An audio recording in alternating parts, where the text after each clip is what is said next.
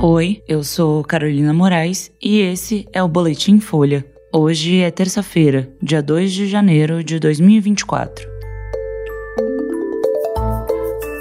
Exército de Israel anuncia retirada de parte das tropas de Gaza. Terremoto no Japão deixa quatro mortos e força deslocamento de quase 100 mil pessoas. E empresário do Paraná é o primeiro denunciado sob acusação de financiar 8 de janeiro. Israel anunciou ontem a retirada de milhares de tropas da faixa de Gaza, pelo menos temporariamente. A medida representa o maior recuo do país desde o início da guerra contra o Hamas. Duas brigadas vão voltar para casa e pelo menos mais três vão ser levadas para treinamento. O exército israelense não divulga quantos soldados estão atuando em Gaza, mas cada brigada pode ter até 4 mil militares. Depois dos ataques do Hamas em outubro, o país autorizou a mobilização de cerca de 350 mil reservistas para a guerra. Como justificativa para a retirada de tropas, as forças de segurança citam o peso dos três meses de conflito para a economia israelense. A volta dos reservistas à vida civil poderia contribuir para aliviar esses efeitos. Ao mesmo tempo, os Estados Unidos também vêm tentando convencer o país a reduzir as operações na faixa de Gaza. O conflito já deixou mais de 20 mil mortos no território, de acordo com as autoridades de saúde locais. Um porta-voz das forças de segurança israelenses disse que a medida não significa um recuo do país na intenção de continuar o confronto com Hamas. Ele sugeriu que alguns soldados podem ser convocados de novo ao longo do ano. Também ontem, a Suprema Corte de Israel decidiu invalidar um ponto-chave da reforma judicial proposta pelo governo de Benjamin Netanyahu no ano passado. A regra retiraria do tribunal o poder de anular decisões do executivo que fossem consideradas irrazoáveis. Oito dos 15 magistrados votaram contra o texto. A proposta de reforma era considerada antidemocrática por críticos e foi alvo de protestos massivos em Israel.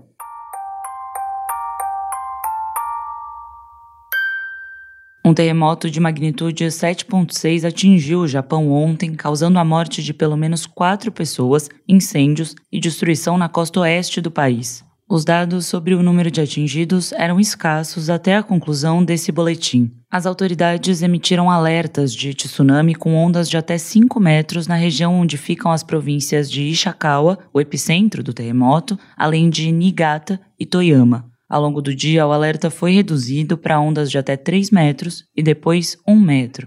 Na capital Tóquio, alguns prédios também sofreram abalos. Segundo a Agência Meteorológica do Japão, tremores secundários podem acontecer por uma semana. O primeiro-ministro, Fumio Kishida, pediu à população das áreas atingidas que sigam os alertas e deixem suas casas o mais rápido possível. Quase 100 mil pessoas devem ser forçadas a se deslocar. Outros países da região, como a Rússia, Coreia do Norte e Coreia do Sul, também emitiram alertas para as populações. A Autoridade de Regulação Nuclear do Japão disse que a princípio não houve grandes problemas nas usinas nucleares próximas da costa. Ainda de acordo com o órgão, a usina de Shika, em Ishikawa, tinha interrompido os dois reatores para inspeção regular. A última vez que um tsunami grave alcançou a costa do Japão foi em 2011, na ocasião, a usina nuclear de Fukushima foi atingida, cidades foram devastadas e quase 20 mil pessoas morreram.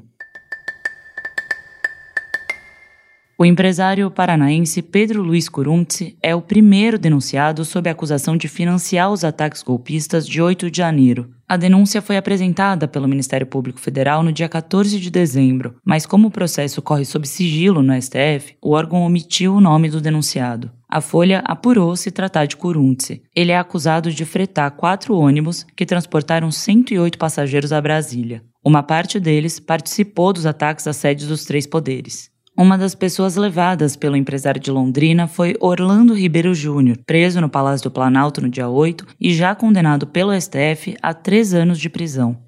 Corunzi também é acusado de organizar alguns dos grupos que participaram dos ataques golpistas e de incitar, em grupos de aplicativos de mensagens, a revolta contra o resultado das eleições. Segundo a denúncia do MPF, o empresário cometeu cinco crimes: abolição violenta do Estado Democrático de Direito, golpe de Estado, associação criminosa armada, dano qualificado mediante violência ou grave ameaça e deterioração de patrimônio tombado. Os advogados de Corunzi vão apresentar a defesa dele na volta do recesso do Judiciário, antes da denúncia ser apreciada pelo Supremo. A Folha tentou contato, sem sucesso, com o empresário e com os advogados, Eles também não responderam os recados deixados pela reportagem.